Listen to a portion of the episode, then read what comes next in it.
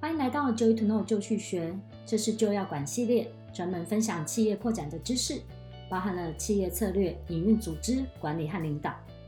请记得订阅我们的频道哦。今天要跟你分享关于在企业管理上面，什么时候要按照规定，那什么时候又要给点弹性呢？我记得在多年前，我刚接触了整套的企业行政管理制度。当时候呢，规定是规定，执行是执行，所以让我有点困惑。对于企业管理，那到底应该要照本宣科的运作，还是应该要给予相当的弹性呢？后来我有了答案，所以我也想要分享给你。我相信你在管理这个主题上，也常常会遇到这样的问题。但是其实这样的困扰，不是只有员工有，主管也会有。当大家都从自己的角度想要谋个方便的时候，就会看从哪个方式有益处，就去用那个方式了，不是吗？所以呢，到底该有弹性，还是要按照规定呢？我想就看看是谁的权力比较大，谁比较凶，那我们就听他好了，对吧？其实我是开开玩笑的，其实用对方法来判断也是非常重要的。这样就不至于把自己辛苦建立起来的管理模式都推翻掉了。以下是我的一些建议：当你用这个步骤来一一厘清是否要按照规定执行，或是给予一些弹性的做法，那么你可能就会把事情处理得更顺利。首先，我们来看看是不是已经有了制定的规定。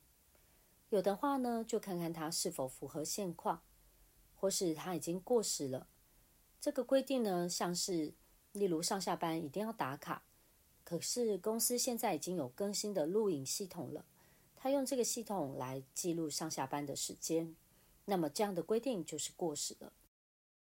过时的规定应该要拿出来重新审视，让这个规定可以合乎时宜，不会在运作上面的时候发现规定是规定，执行是执行。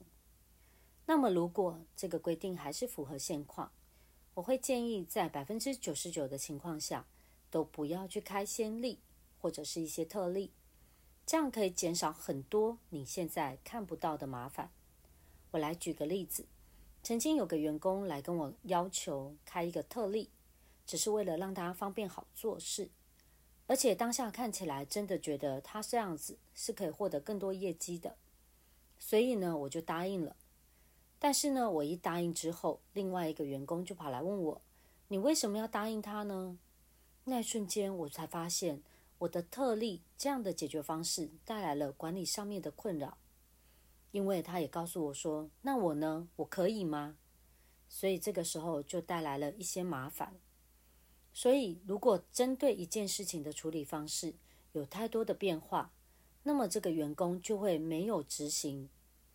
这样子会很危险，所以呢，已经有的规范也符合现况的话，我建议就是按照规定，不要随意的改变。再来，如果是没有规范的话，常常都是在弹性处理的，像是每次员工采购物品都是随意的金额，没有任何的请款过程，那么这样的状况又常常发生，我就会非常建议现在要开始去制定一些规则。好让大家有所依据，不再感觉到很混乱。这样子的话，每个人运作起来都会有一个标准去执行。